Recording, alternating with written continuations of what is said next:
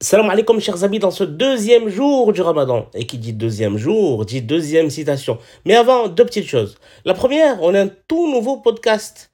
Et on a encore personne qui nous connaît. Alors si vous le découvrez, n'hésitez pas à le partager à vos amis.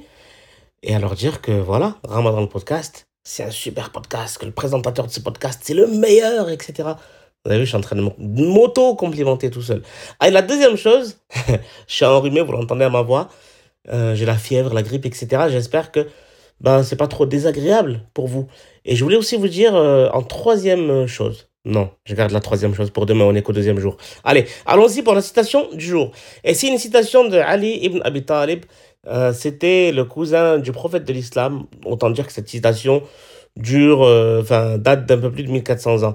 Et c'est une citation qui dit la chose suivante.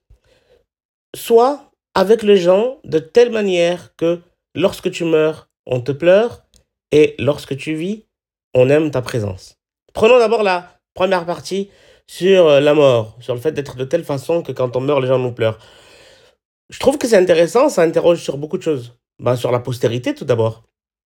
Qu'est-ce qu'on va laisser quand on va mourir? Comment les gens euh, qui nous ont connus réagiront? Vont-ils dire euh, c'était quelqu'un de méchant ou je sais pas, ou c'était quelqu'un de détestable? Ou euh, vont-ils dire, ah, il nous manque et euh, vont-ils penser à nous de, de cette façon-là?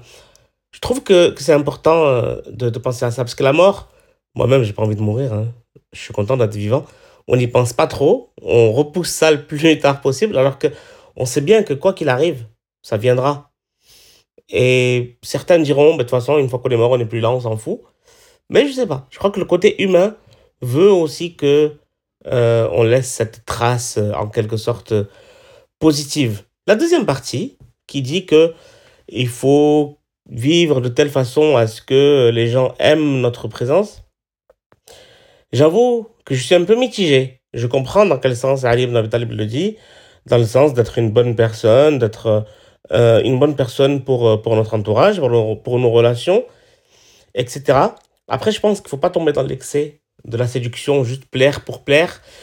Parce que plaire, parfois, ça peut nous, ça peut nous, nous amener à nous oublier nous-mêmes qui nous sommes, à oublier nos principes et à nous faire faire des choses qu'on ne voudrait pas céder à la manipulation d'autres d'autres personnes. Donc peut-être là-dessus, euh, que les gens aiment ta présence, c'est simplement être quelqu'un de, de cool, quelqu'un de bien.